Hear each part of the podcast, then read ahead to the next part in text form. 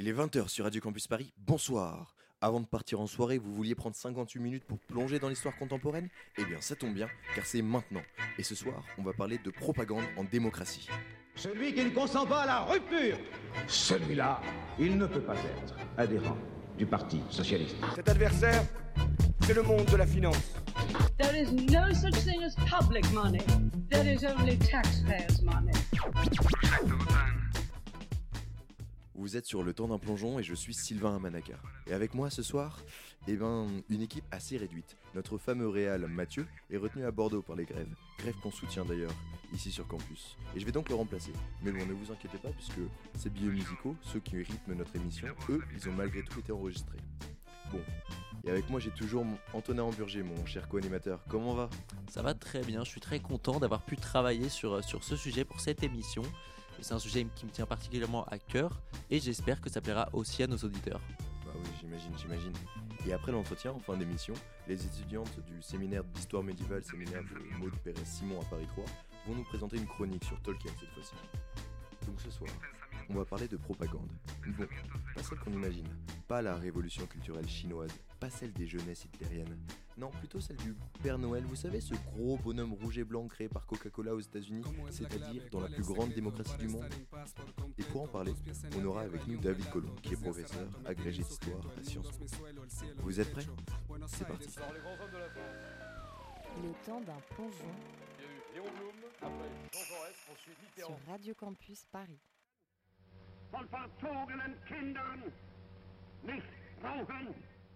La propagande. Bien souvent, quand on en parle, il nous vient d'abord à l'esprit celle des régimes totalitaires des années 30. Le Troisième Reich, l'Union soviétique, la Chine maoïste et avec ça leurs affiches caractéristiques dont les imaginaires sont encore dans nos mémoires. Et oui, le mot propagande peut suffire à lui seul à dessiner dans un esprit une affiche rouge ornée d'un marteau et d'une faucille, ou alors les dessins insultants du juif sous l'Allemagne nazie. Mais justement, ce n'est pas tout à fait de ça dont on va parler aujourd'hui. Car non, la propagande n'est pas spécifiquement la fille des régimes dictatoriaux. Elle n'a pas toujours été considérée comme forcément mauvaise. Serge Tchakotine, qui organisait la propagande face au nazisme en Allemagne, défendait même la possibilité d'une propagande vertueuse. La propagande moderne serait née dans nos démocraties occidentales, de même que ses pères, ses principaux architectes, et le plus important d'entre eux est sans doute Édouard Bernays, ancien journaliste d'une part, mais surtout double neveu de Freud. À défaut de son nom, vous connaissez sûrement ses plus grandes œuvres. C'est lui qui a rendu l'opinion publique américaine favorable à l'entrée en guerre des États-Unis durant la Première Guerre mondiale. C'est aussi lui qui a popularisé le petit déjeuner américain composé d'œufs et de bacon. Faire de la cigarette un symbole pour l'émancipation de la femme C'est toujours lui. Comme notre grand comique Fernandel, fumait et offrait les excellentes cigarettes Weekend, goût anglais de la régie française. Plus tard, son travail pour une entreprise productrice de bananes le poussera à être le principal instigateur du renversement par la CIA d'un gouvernement socialiste au Guatemala. Un constat s'impose donc à nous. Les opérations qu'il a menées semblent être aussi vastes qu'elles interviennent dans des domaines variés. Et leur seul point commun est qu'elles sont restées dans l'histoire comme des cas d'école de l'utilisation de la propagande moderne. Il va donc falloir comprendre ces méthodes, comprendre comment il a réussi à produire de tels résultats, et en quoi consiste sa doctrine inédite des relations publiques? La presse pourrait être la première expression de l'opinion publique. Les journaux transmettent la voix du peuple, ces voix qui vont vite devenir des revendications. Un contre-pouvoir va naître. Les élites s'en apercevant, leur mépris envers ces masses populaires va vite se transformer en une soif de contrôle. Contrôler la presse et en faire l'outil incontournable de, de la propagande devient alors l'objectif principal. Et ce sera chose faite durant la Première Guerre mondiale. Durant cette guerre totale, il faut garder le moral des troupes et de l'arrière. De multiples quotidiens paraissent, contrôlés par le service de censure. Mais le gouvernement décide de s'y attaquer également frontalement par la diffusion massive de tracts. On pourrait aussi parler de la censure des lettres entre les poilus et leurs fiancés. C'est aux États-Unis qu'a lieu la première opération de propagande planifiée à l'échelle d'un pays entier. Le président Wilson, malgré sa position pendant sa campagne électorale, veut faire entrer les États-Unis dans la guerre. Il sait qu'il ne peut pas le faire tant que l'opinion publique est isolationniste. Pour cela, il va donc chercher à la convaincre, à la retourner, et ce sont les élites qui vont s'en charger. Très souvent, il s'agit d'un recours à des leaders d'opinion qui diffusent des messages en faveur de la guerre. Ces leaders d'opinion peuvent être des notables locaux, médecins, hommes d'église, mais aussi des stars de cinéma. Hollywood va y travailler à plein temps. L'appel à la guerre se retrouve partout dans la société américaine et tous les moyens de communication sont mis à contribution. Il y a, par exemple, avant chaque séance de cinéma, un homme qui spontanément va se lever pour faire un discours en faveur de la guerre. Après cette guerre, Edouard Bernays n'hésite pas à reprendre ses méthodes lorsqu'il est employé par des entreprises désirant faire la promotion de leurs produits.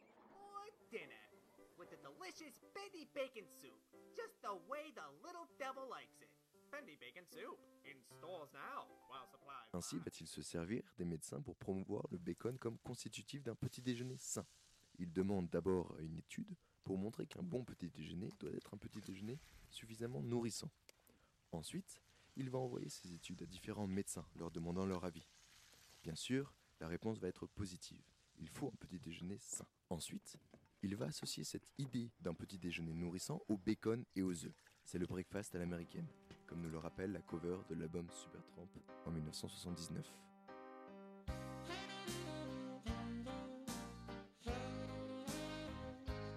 Après cela, les médecins ont régulièrement été utilisés par des marques pour leur publicité, que ce soit pour des cigarettes dans les années 50 ou aujourd'hui pour des dentifrices. Ainsi, dans la seconde moitié du XXe siècle, on peut véritablement parler de la propagande pour l'avènement d'un consumérisme conjoint de la démocratie. Face au communisme stalinien, il faut faire la promotion de la société de consommation. Les entreprises cherchent à en faire l'allié de la démocratie face au totalitarisme. Et avec un tel changement presque inédit dans l'histoire, les sociétés occidentales se convertissent à la consommation de masse sous l'impulsion de la propagande. Est-il récompense meilleure pour un travail bien fait qu'un Coca-Cola glacé? Toujours délicieux, rafraîchissant. Aussi, quand vous pensez à un rafraîchissement, souvenez-vous de Coca-Cola bien glacé.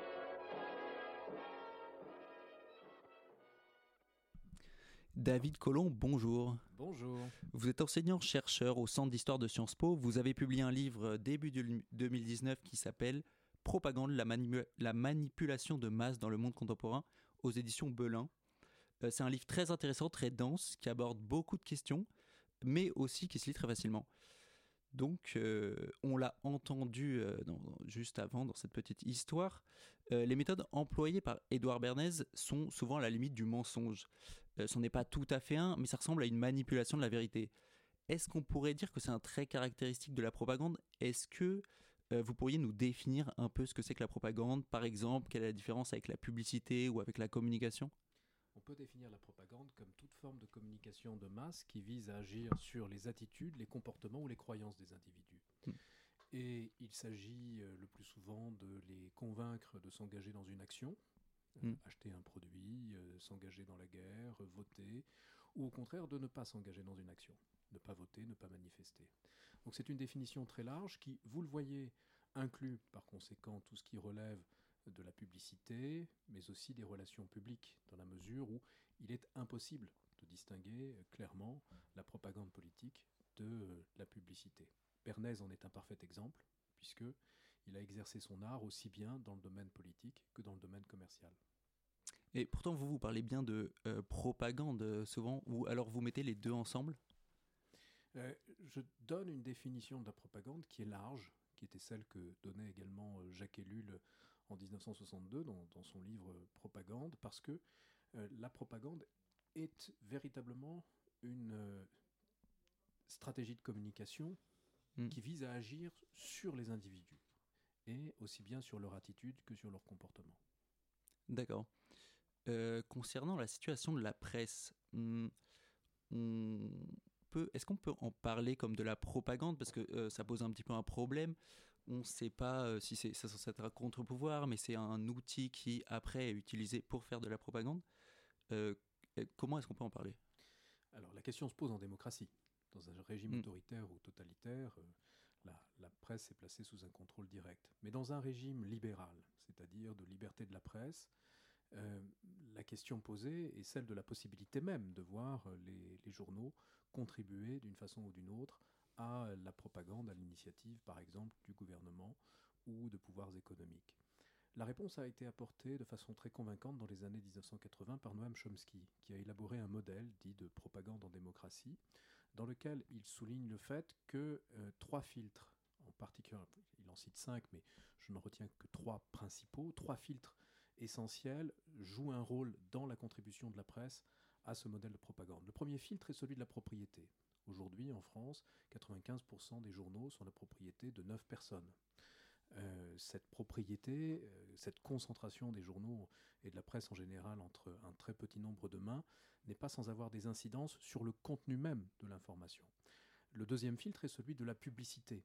Il est clair que plus un média, quel qu'il soit, est dépendant de ses recettes publicitaires, et plus il a tendance, d'une part, à favoriser l'information qui convient à ses annonceurs, et d'autre part, à privilégier une information qui touche le plus grand nombre, au détriment parfois d'une information de qualité. Le troisième et dernier filtre est celui de l'accès aux sources, c'est-à-dire le fait que, même dans un régime de liberté comme le nôtre, le pouvoir politique, par exemple, peut euh, exercer une influence sur une presse libre en décidant ou non d'accréditer tel ou tel média, en accordant des faveurs à tel ou tel journaliste qui bénéficie d'un accès privilégié à l'information. Il y a par ailleurs une tendance naturelle des journalistes à privilégier l'information officielle, ce qui favorise naturellement l'information qui émane des pouvoirs, qu'ils soient politiques ou économiques. Par exemple, euh, on peut parler euh, des journalistes euh, parfois critiqués, mais c'est à la fois nécessaire. ce qu'on appelle les journalistes de révérence, qui prennent, bah, la plupart de leurs informations dans les sources officielles, mais qui aussi parfois servent, par exemple, pour diffuser une information qu'on leur a donnée. Et ils font à moitié semblant que c'est une exclue, mais ça rentre dans une stratégie de communication du gouvernement souvent. Ce, journalisme de, révérence auquel vous, vous faites référence, est une grande spécialité de la France mm. depuis, euh, je crois, la période gaulienne. Euh, dans aucun autre pays, il n'y a une telle révérence des, journalistes envers le pouvoir en place, quel qu'il soit. il n'y a non plus un, tel une telle influence du pouvoir politique sur les journalistes. on ne peut pas imaginer aux États-Unis que le président des États-Unis choisisse les journalistes qui vont l'accompagner dans un voyage officiel. Il y a des journalistes accrédités à la Maison-Blanche et ce n'est pas le président des États-Unis qui choisit quels journalistes sont accrédités à la, Maison-Blanche. Dans un pays comme le nôtre, il en va euh, malheureusement euh, autrement. Donc c'est bien une spécificité française qui tient aussi à d'autres éléments euh, extérieurs, notamment le fait que souvent les nos dirigeants politiques et nos journalistes ont été étudiants dans les mêmes endroits. Mmh, d'accord, par exemple à Sciences Po, entre autres. Si vous le dites. Euh, vous parlez aussi dans votre livre euh, sur les médias d'une utilisation euh, de la presse qui relève un peu de la propagande en vue d'une fabrique du conformisme. Alors je me demandais si ce conformisme tient pas plutôt du fait que les médias sont des médias de masse ou est-ce que vous pensez qu'il y a eu vraiment une intention consciente de fabriquer ce conformisme? Alors la réponse à votre question est, est complexe. La question est compliquée, la réponse l'est aussi. Il y a d'abord une forme d'homogénéisation de l'information qui tient à la concurrence entre les médias. Plus il y a de concurrence, et plus paradoxalement, l'information est homogène. Euh, cela se vérifie par exemple à la mm. télévision depuis les années 1980 euh, et l'avènement de ce que l'on a appelé la néo-télévision. Ensuite, il faut considérer le fait que la radio a euh, pour la télévision, la presse dans son ensemble a pour caractéristique, dans un régime concurrentiel, de chercher à toucher le plus grand nombre ce qui encourage naturellement une forme de, conformisme dans le traitement de l'information, dans le choix des sujets. Enfin, euh, je suis euh, suffisamment vieux pour avoir connu euh, l'attitude de la presse en temps de guerre, c'est-à-dire pendant la guerre du Golfe, lorsque nos soldats étaient engagés. Je ne sais pas si vous avez écouté des commentaires sportifs lors d'une finale de la Coupe du Monde avec l'équipe française, multiplié par 100 le chauvinisme des journalistes et vous aurez une idée de ce que l'on a connu en, 90 et 91. Hmm.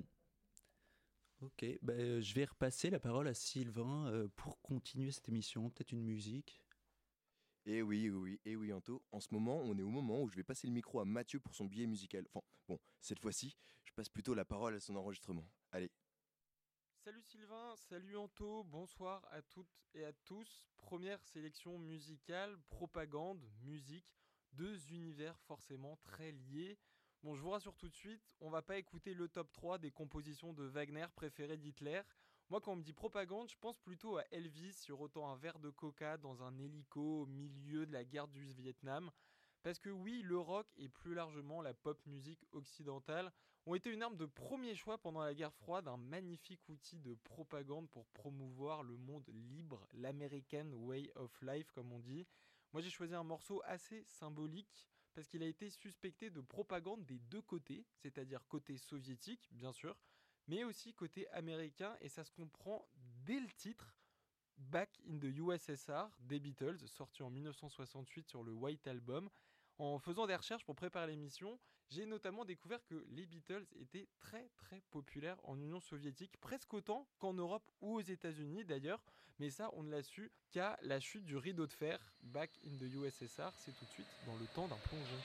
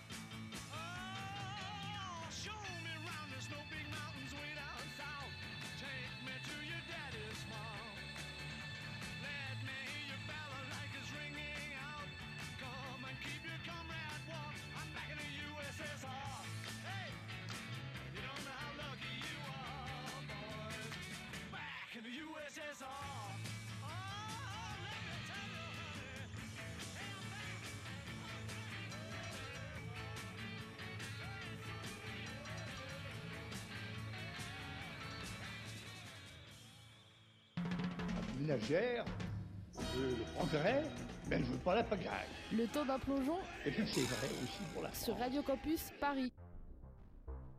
La propagande s'est instituée au fil du XXe siècle comme légitime en démocratie, ce qui a permis aux partis et aux hommes politiques de l'utiliser sans scrupule. Bien sûr, elle n'est jamais déclarée comme telle, mais il ne faut pas s'y tromper, il s'agit bien de propagande. Les campagnes politiques menées lors des élections sont essentiellement des campagnes de communication. Le but n'est plus de vaincre son adversaire en présentant le meilleur programme, les meilleurs arguments.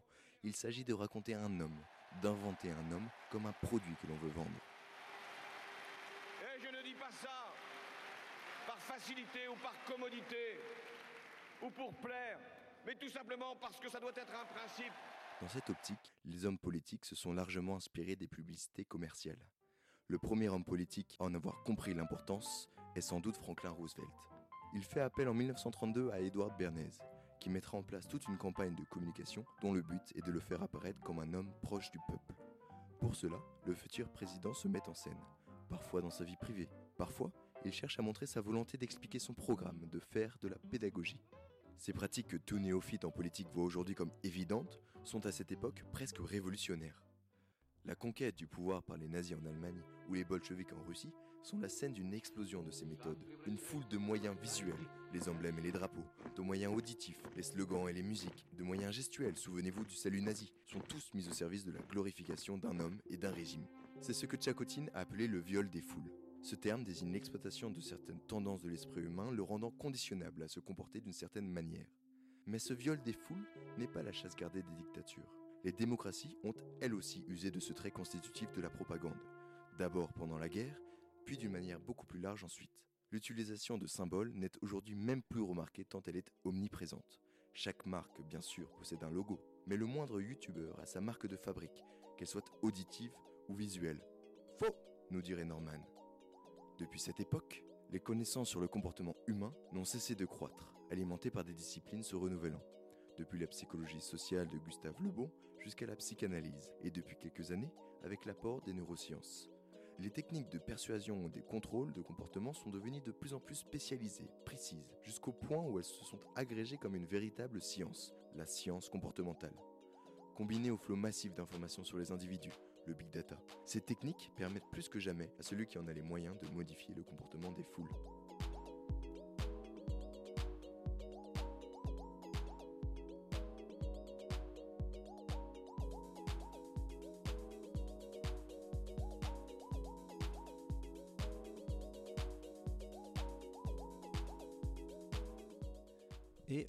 Retour sur Radio Campus. On parle toujours de propagande avec David Collomb.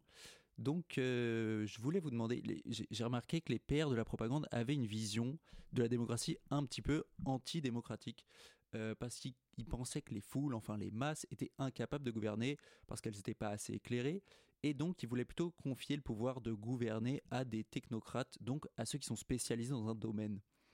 Est-ce qu'on pourrait aujourd'hui faire un parallèle avec les lobbyistes qui, bah, eux, définissent leur métier plutôt comme euh, des relations publiques plutôt que du lobbyisme d'ailleurs?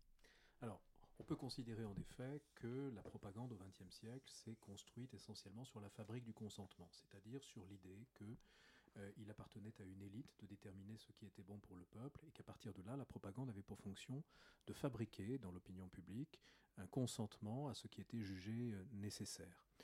Aujourd'hui, euh, bien évidemment, on peut considérer que cette fabrique du consentement n'a pas tout à fait, dispa- n'a pas tout à fait disparu, si ce n'est que les acteurs de cette fabrique du consentement se sont démultipliés. Vous citez les relations publiques. Le plus gros client des relations publiques, c'est l'industrie. Et donc Mm. aujourd'hui, une bonne part de cette fabrique du consentement émane euh, d'industries euh, qui font appel aux sociétés de relations publiques pour agir sur euh, l'opinion, façonner des, des comportements, des attitudes, mais aussi agir sur les consciences.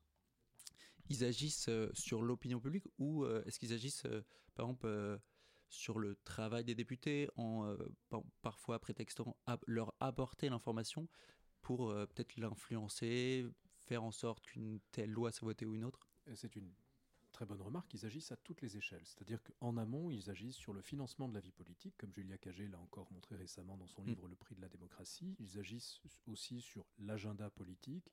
Ils agissent euh, également sur tous les relais d'opinion. Mais enfin, ils agissent sur l'opinion publique à chaque fois que cela est euh, possible. On le voit aujourd'hui euh, lorsque des industries qui produisent des, des pesticides euh, s'efforcent de, de prolonger leur euh, activité en, s'appuyant sur euh, certains groupes, notamment de, paysans, pour euh, agir sur l'opinion publique. On parlait de la, de la presse hein, juste avant. Et est-ce que. il me semble qu'il y a certains journalistes qui sont un petit peu influencés par des lobbies. Enfin, je j'en suis pas sûr, mais euh, j'ai entendu dire que euh, parfois ils faisaient par exemple des conférences ou certains articles qui étaient euh, payés par une certaine entreprise. Est-ce que là, il n'y a pas un petit peu de la désinformation ou aussi ce travail de lobbyiste par des journalistes? Je ne crois pas qu'il faille dénoncer en l'occurrence les journalistes.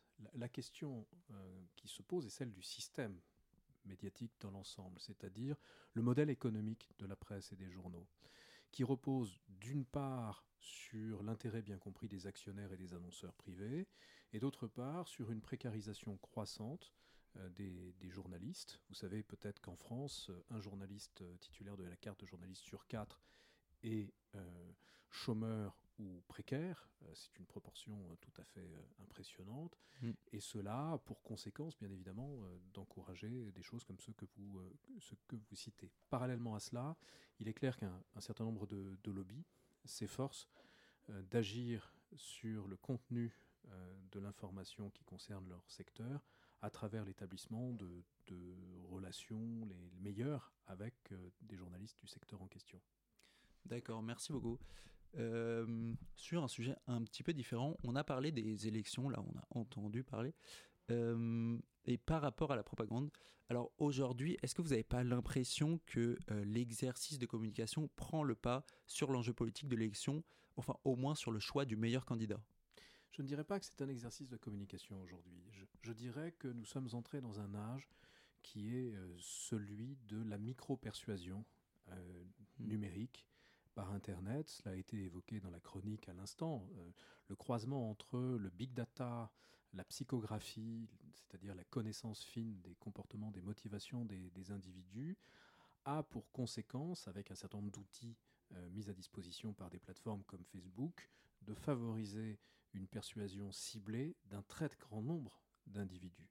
De sorte que on peut s'interroger sur la capacité même de nos démocraties à garantir des élections qui ne soient pas euh, fondamentalement euh, manipulées par des acteurs extérieurs. D'accord, mais du coup, vous mettez ça plutôt euh, sur, la, sur la, la persuasion euh, des, des, électeurs plutôt que euh, sur un, un, se, se, montrer, montrer le candidat sous un jour favorable, enfin raconter une histoire autour de lui? Les historiens, dans, dans quelques décennies, considéreront peut-être euh, les années 2008 et 2012 comme des grands tournants dans la vie politique, dans la mesure où ce sont des années qui ont été marquées d'abord par l'abandon par le président américain, enfin par le candidat alors Barack Obama du financement public au profit du financement privé, donc c'en était fini du financement public aux États-Unis, et d'autre part mmh. par l'entrée euh, de, de, la, de calculs prédictifs dans l'analyse du comportement électoral de tous les électeurs américains avec la mise au point en particulier en 2012 du fameux indice de persuasion qui consiste à évaluer euh, la, capacité de chaque individu, à être persuadé dans un sens ou dans un autre. De sorte que le marché électoral aujourd'hui est un marché électoral qui repose sur l'analyse, la détection, la prédiction et euh, la manipulation du comportement de ceux que l'on appelle les persuadables. Qu'il s'agit tantôt de persuader de ne pas aller voter pour quelqu'un, comme les habitants du Michigan, du Wisconsin et de la Pennsylvanie, les, démocrates qu'on a essayé de dissuader de voter pour Hillary Clinton. Tantôt, il s'agit de les persuader d'aller euh, voter euh, en, faveur euh, d'un parti ou, d'un vote à un référendum, comme les abstentionnistes britanniques que Dominic Cummings et, Aggregate IQ ont réussi à convaincre de voter pour le livre en juin 2016. Euh, dans votre livre, dans l'introduction, euh, vous dites qu'un des préjugés euh, sur la propagande dont il faut se débarrasser, c'est que elle touche les classes qui ne sont pas éduquées, ceux qui ne sont pas éduqués. Est-ce que on peut parler pour ces, personnes qui sont décidables Est-ce qu'ils ils appartiennent plutôt aux classes supérieures ou? Ces persuadables sont fondamentalement des individus connectés. Le fait d'être connecté désormais ne préjuge plus d'un niveau de ressources ni d'éducation, oui. dès lors qu'une part non négligeable de la population est connectée à Internet aux États-Unis, en Grande-Bretagne, en France et dans de, un grand nombre de pays dans le monde. Et c'est ce, ce trait-là qui, euh, qui s'avère distinctif, dans la mesure où plus vous êtes connecté, plus vous êtes informé, et plus par ailleurs, par votre éducation, vous vous sentez à l'abri des manipulations, et plus en réalité, vous êtes influençable et vous êtes susceptible d'être exposé à des, euh, à des dispositifs de propagande. D'accord. Eh bien, merci beaucoup. On va passer euh, à peut-être une musique, euh, si Sylvain veut bien. Et je veux bien, et je la mets tout de suite. Deuxième pause musicale, je vous propose d'avancer un peu dans le temps, direction les années 80, les années Reagan, euh, la guerre froide c'est dans la poche, l'URSS est sur le point d'imploser. Et fin 1984, une très grave famine touche l'Éthiopie. En seulement quelques semaines, surgit une déferlante de chansons caritatives. En tête, le fameux We Are the World de Michael Jackson et Quincy Jones. C'est la naissance des fameux charity songs dont le but est de réunir des artistes connus pour lever des fonds. Jusque-là, tout va bien. Mais quand on y regarde de plus près, et ça ce n'est pas moi qui le dis, ce sont des sociologues, eh bien on peut y voir aussi une manière de justifier, de faire accepter une certaine ingérence occidentale dans des pays du tiers-monde sous couvert d'actions humanitaires. Je vous invite à aller voir le travail du sociologue français Luc Boltanski à ce sujet, c'est très intéressant. Bon, je vous vois venir d'ici, non, on ne va pas écouter We Are the World, mais George Harrison, qui dès 1971, avec le morceau intitulé Bangladesh, lançait un appel pour venir en aide aux 10 millions de réfugiés bengalis qui fuyaient les combats au Pakistan oriental. Bangladesh, George Harrison, tout de suite dans le temps d'un plongeon.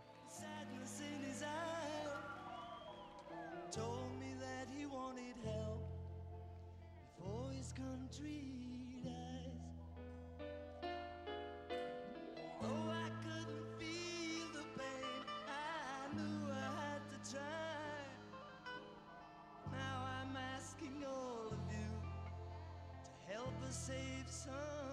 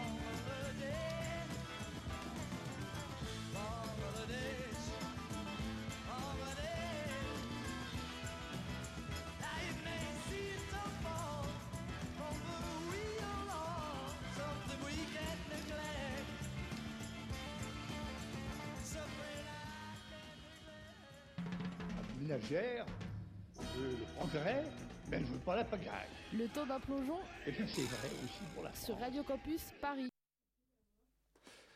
Et on a un petit peu parlé des techniques de persuasion un peu plus tôt. Et euh, il faut savoir qu'elles ont beaucoup évolué depuis euh, le début, avec euh, quand Édouard Bernays s'appuyait sur la psychanalyse. Euh, Est-ce que vous pouvez nous en dire un peu plus sur cette euh, évolution, comment elles se sont développées avec les nouvelles sciences, avec euh, les sciences sociales, puis, puis maintenant les neurosciences? Alors, pour répondre à ces questions, je dois d'abord euh, préciser que la propagande est une science appliquée. Autrement dit, elle vise un objectif pratique nous faire acheter, nous faire voter, manifester, ne pas manifester, ne pas voter. Euh, et pour atteindre cet objectif pratique, elle tire profit des principes euh, tirés des, sciences. Autrement dit, à chaque progrès scientifique, il y a potentiellement un progrès de la propagande. Et si l'on retrace, comme je l'ai fait dans le livre, euh, l'histoire de la propagande sur un siècle, on constate que euh, d'abord elle s'est appuyée sur la psychologie sociale, elle s'est appuyée sur la psychanalyse, euh, comme l'a fait Bernays, double neveu de Freud, comme cela a été rappelé tout à l'heure. Ensuite, elle s'est app- appuyée sur le comportementalisme, elle s'est appuyée ensuite sur les progrès de la sociologie politique, elle s'est appuyée sur les progrès de la science politique. Et si l'on va plus récemment analyser les, mutations de ces dernières années, on constate que les techniques de propagande se sont euh, nourries des, sciences cognitives, euh, de la psychologie euh, évolutionniste, mais aussi de l'imagerie cérébrale, mais aussi bien évidemment du, big data. À l'occasion du Brexit, elle s'est même nourrie des principes tirés de la physique fondamentale. Autrement dit, à chaque étape de son histoire, la propagande s'est enrichie de nouvelles techniques. Hmm.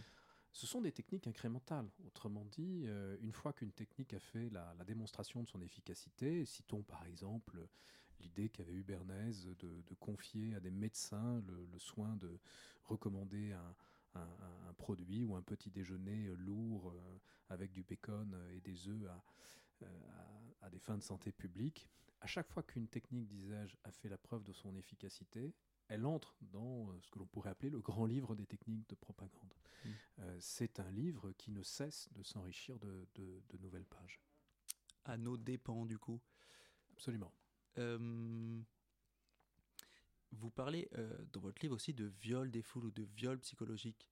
Est-ce que vous pouvez nous expliquer ça un petit peu? Bah, c'est précisément l'une des, des techniques qui avait été mise en, en- en évidence, alors là, non pas par Bernays, mais par Serge Tchakotine, dans, son ouvrage qui s'intitule Le viol des foules par euh, la propagande politique. Et ce viol psychique repose sur l'application à la propagande des principes tirés du comportementalisme, mais aussi des travaux de, Pavlov, avec cette idée de générer euh, des réponses à des stimuli, avec principe stimulus-réponse. Ce qui est intéressant avec ce viol des foules, c'est que il a longtemps apparu comme euh, euh, étant une- un héritage du passé. Aujourd'hui, on, on le revoit, euh, on le voit renaître à la faveur des technologies numériques, dans la mesure où les plateformes comme Facebook, Twitter, Instagram ont été fondées par des, des individus qui avaient une bonne connaissance de la psychologie sociale, Mm. ou se sont entourés de, de personnes qui avaient cette bonne connaissance et ont euh, cherché à installer, à mettre en place sur leur plateforme des dispositifs de micro-persuasion qui reposent précisément sur ces dispositifs de conditionnement du comportement humain. Par exemple, quand vous êtes sur euh, euh, l'une de, de- sur un réseau social, vous avez le réflexe de scroller. Mm. Et euh, vous scrollez parce que vous, avez, voulez l'information la plus récente. Et vous êtes encouragé à le faire parce que ce qui est en jeu, c'est le circuit de récompense de la dopamine. Et cela vous rend en quelque sorte addict Mm. à, à cette plateforme, par exemple Twitter ou, ou Facebook.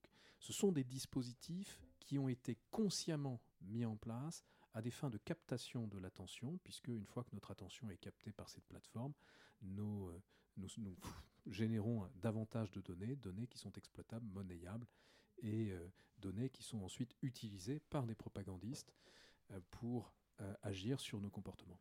Il y a- d'autres techniques comme ça euh, qui s'appuient sur certains travers de l'esprit humain euh, pour euh, le persuader, parfois à son insu?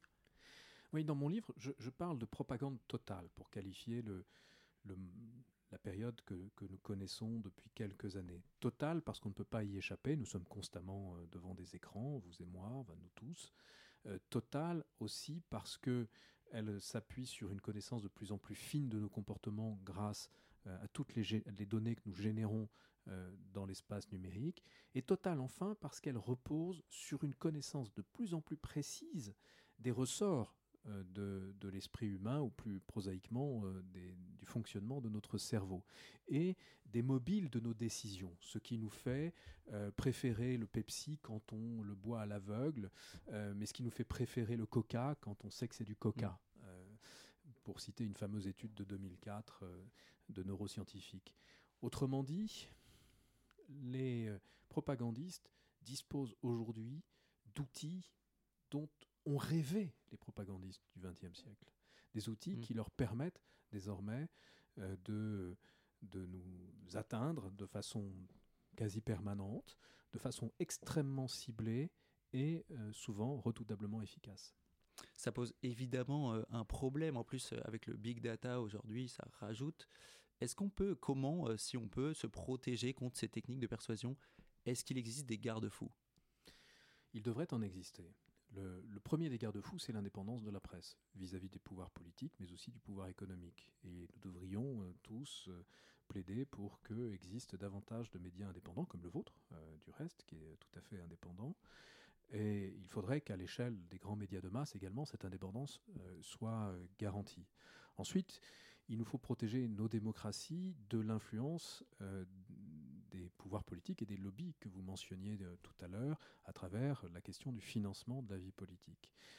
Enfin, euh, il faut se pencher sur la question des, des plateformes numériques, euh, dans la mesure où certaines deviennent quasi monopolistiques, disposent d'une masse de données sur nos comportements dont euh, la Stasi, pendant la guerre froide, n'aurait jamais osé euh, rêver, et mettent en place des dispositifs de publicités telles que les, les dark ads, ces, ces publicités qui disparaissent aussitôt que vous l'avez vu, qui, qui sont euh, micro-ciblées, qui ne devraient tout bonnement pas exister et qui auraient dû être euh, interdites. Il est temps, je crois, euh, de nous mobiliser en tant que, que citoyens pour obtenir de nos gouvernants qu'ils agissent dans ces trois directions. Il y a une question fondamentale du financement de la vie politique qui doit être réformée, de notre presse qui doit elle aussi euh, être réformée dans le sens d'une presse indépendante et libre.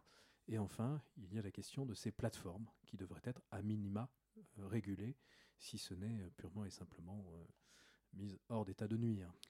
Est-ce que vous croyez que du coup il y a des certaines pratiques peuvent être interdites, par exemple comme on l'a fait pour les images subliminales? Mais vous donnez un exemple intéressant. Euh, les images subliminales ont été interdites dans pratiquement tous les pays du monde. Toutes les, toutes les démocraties occidentales, euh, à partir des années 70, euh, en France, c'est je crois en 88 que les images subliminales... Il y a eu un effet de suivi euh, d'un pays à l'autre pour euh, que ce soit interdit ou- Il y a eu la prise de conscience du danger représenté par cette technique. Hmm. Euh, et danger qui a été depuis avéré par, par un certain nombre de- de- d'enquêtes de, neuroscientifiques. Nous devrions prendre, enfin nous, les, les- les- les États devraient prendre des mesures contre certains dispositifs de persuasion autrement plus euh, dangereux, euh, tels que ceux qui ont été mis en œuvre lors euh, de l'élection présidentielle américaine ou lors du Brexit et encore plus récemment dans d'autres élections. Je fais référence aux dark ads, euh, dispositif de Facebook dont tout le monde reconnaît la nocivité, mais dont personne n'a obtenu à ce jour la neutralisation. J'ai l'impression que ce serait plus difficile aujourd'hui d'interdire une pratique comme ça, qu'on aurait plus de barrières qui seraient mises. La barrière fondamentale est qu'il s'agit là du modèle économique des, des- des réseaux sociaux, à commencer par Facebook, que de collecter des données, enfin de nous rendre addicts, collecter des données et puis euh, commercialiser euh, nos, nos- nos données pour vendre du temps de cerveau disponible euh, à qui veut bien l'acheter, qu'il s'agisse d'entreprises privées ou qu'il s'agisse de propagandistes ou euh, de Cambridge Analytica ou d'Aggregate IQ. Euh, donc, je crois malheureusement que fondamentalement, euh, la question qui doit être posée est celle du modèle même, du modèle économique même de, de- de ces sociétés et, et du- de leur possible démantèlement. D'accord, eh bien merci beaucoup. Euh, je repasse la parole à Sylvain, qui va peut-être euh, nous remettre une musique encore une fois. Et non, enfin pas tout de suite en tout cas, mais merci à vous David.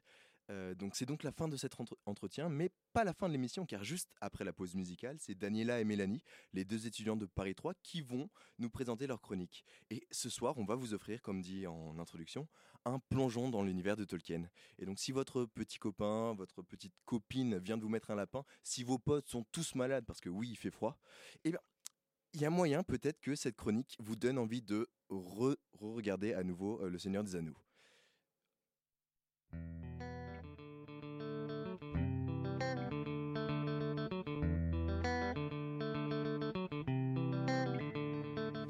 C'est pas de l'argent, cette connerie nous affaiblit. Ton temps c'est ta durée de vie et Dieu nous a fait libre. Tout va trop vite, là où la mort se profile, où Babylone prend la tête avec ses histoires de profit, où les cœurs sont trop vides, il épouse des gros frères, la haine est trop vive et les médias considérés comme prophètes. À vouloir trop faire, on a zappé l'essentiel des mensonges, on nous a offert et devine qui s'en sert. Où ça pris la conjoncture, ça vénère l'économie, où il y a peu d'êtres humains parmi les êtres économiques, où ça construit sa propre prison par sécurité, camarades.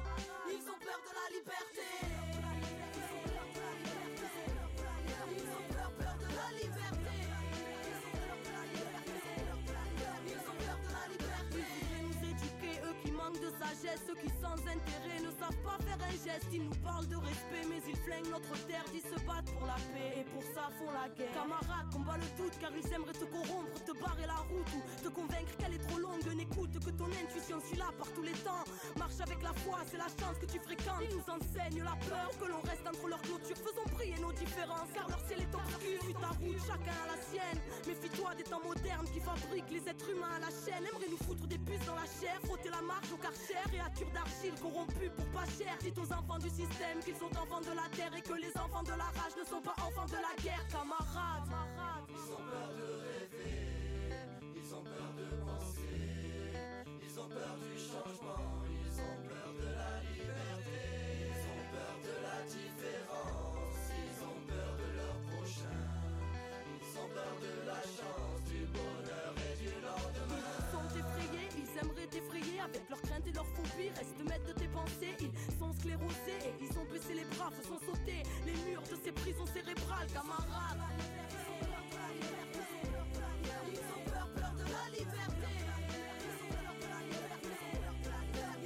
De la liberté.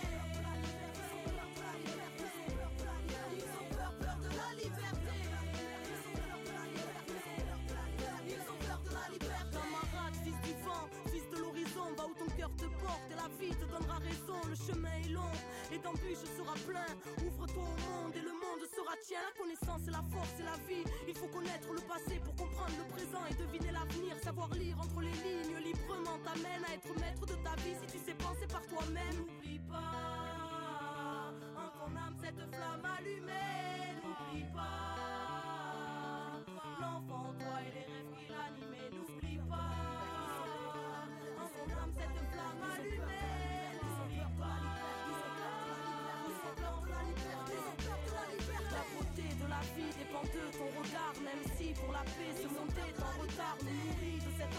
dans le tas pour que nos rêves finissent mutilés dans le drame. La beauté de la vie dépend de ton regard, même si pour la paix se monter le retard nous nourrit de cette envie de tirer dans le tas. Mais la beauté de la vie descend de ton regard, camarade. Méfie-toi, le temps voudrait te corrompre, car c'est dur d'être incompris parmi les prétentieux, parmi ceux qui ont oublié qu'on était rien d'autre que de simples terriens, tous égaux devant Dieu, camarade.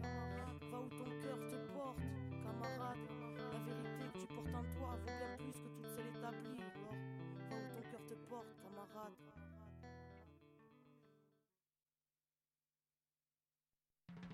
Ménagère, je le prendrai, mais je veux pas la pagaille. Le temps d'un plongeon Et puis c'est vrai aussi pour la sur Radio Campus Paris. Vous aviez peut-être pas entendu, mais j'avais bien dit que j'allais mettre la chronique seulement après la pause musicale. On vient d'écouter Ils ont peur de la liberté de Kenny Arcana. Et maintenant, Daniela et Mélanie, c'est à vous. Le feu sombre ne vous servira à rien, flamme doudou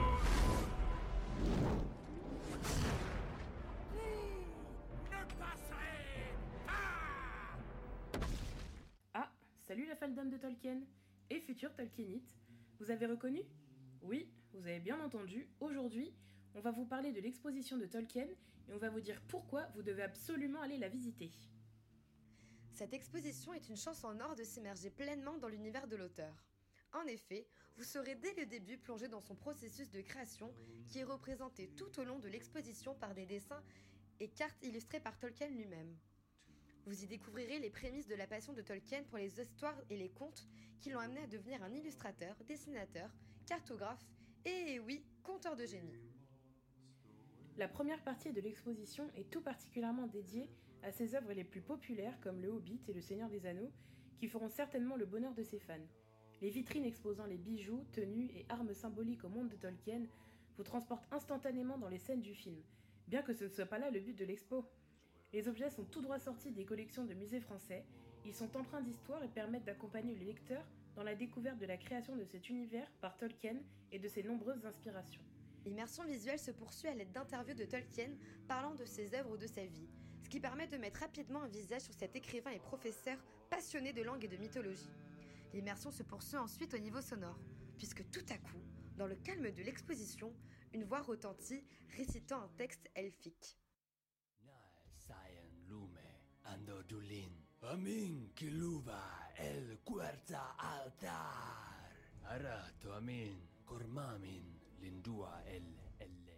Multimédia.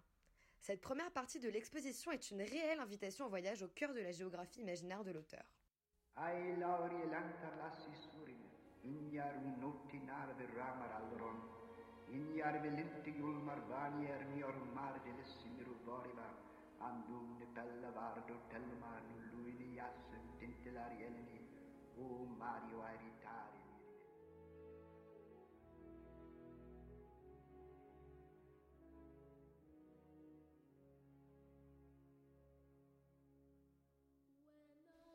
La deuxième partie de l'exposition s'intéresse plus à l'écrivain, à son parcours, ses inspirations.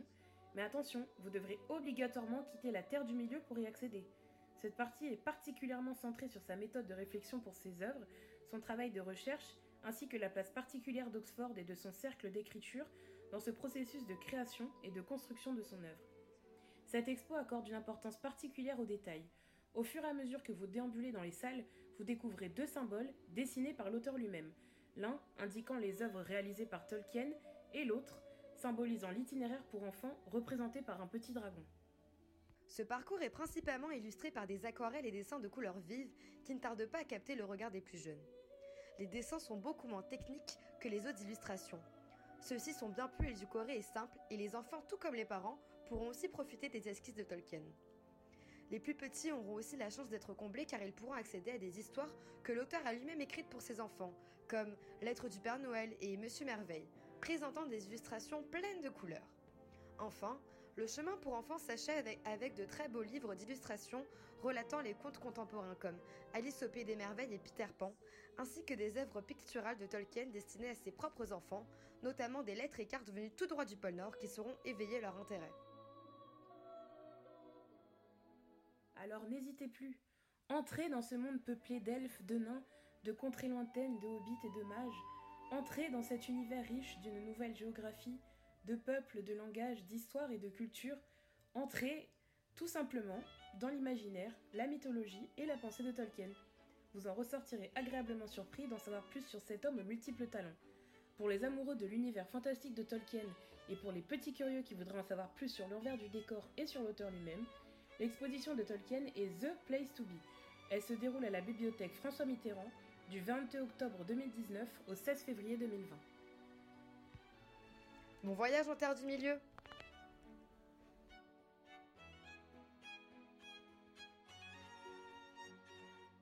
C'était le temps d'un plongeon. Merci à tous. Vous pouvez retrouver ce podcast en ligne sur le site de Radio Campus Paris. Quant à nous, on se donne rendez-vous vendredi 3 janvier pour une émission dédiée au sommet de la Terre de Rio de Janeiro en 1992.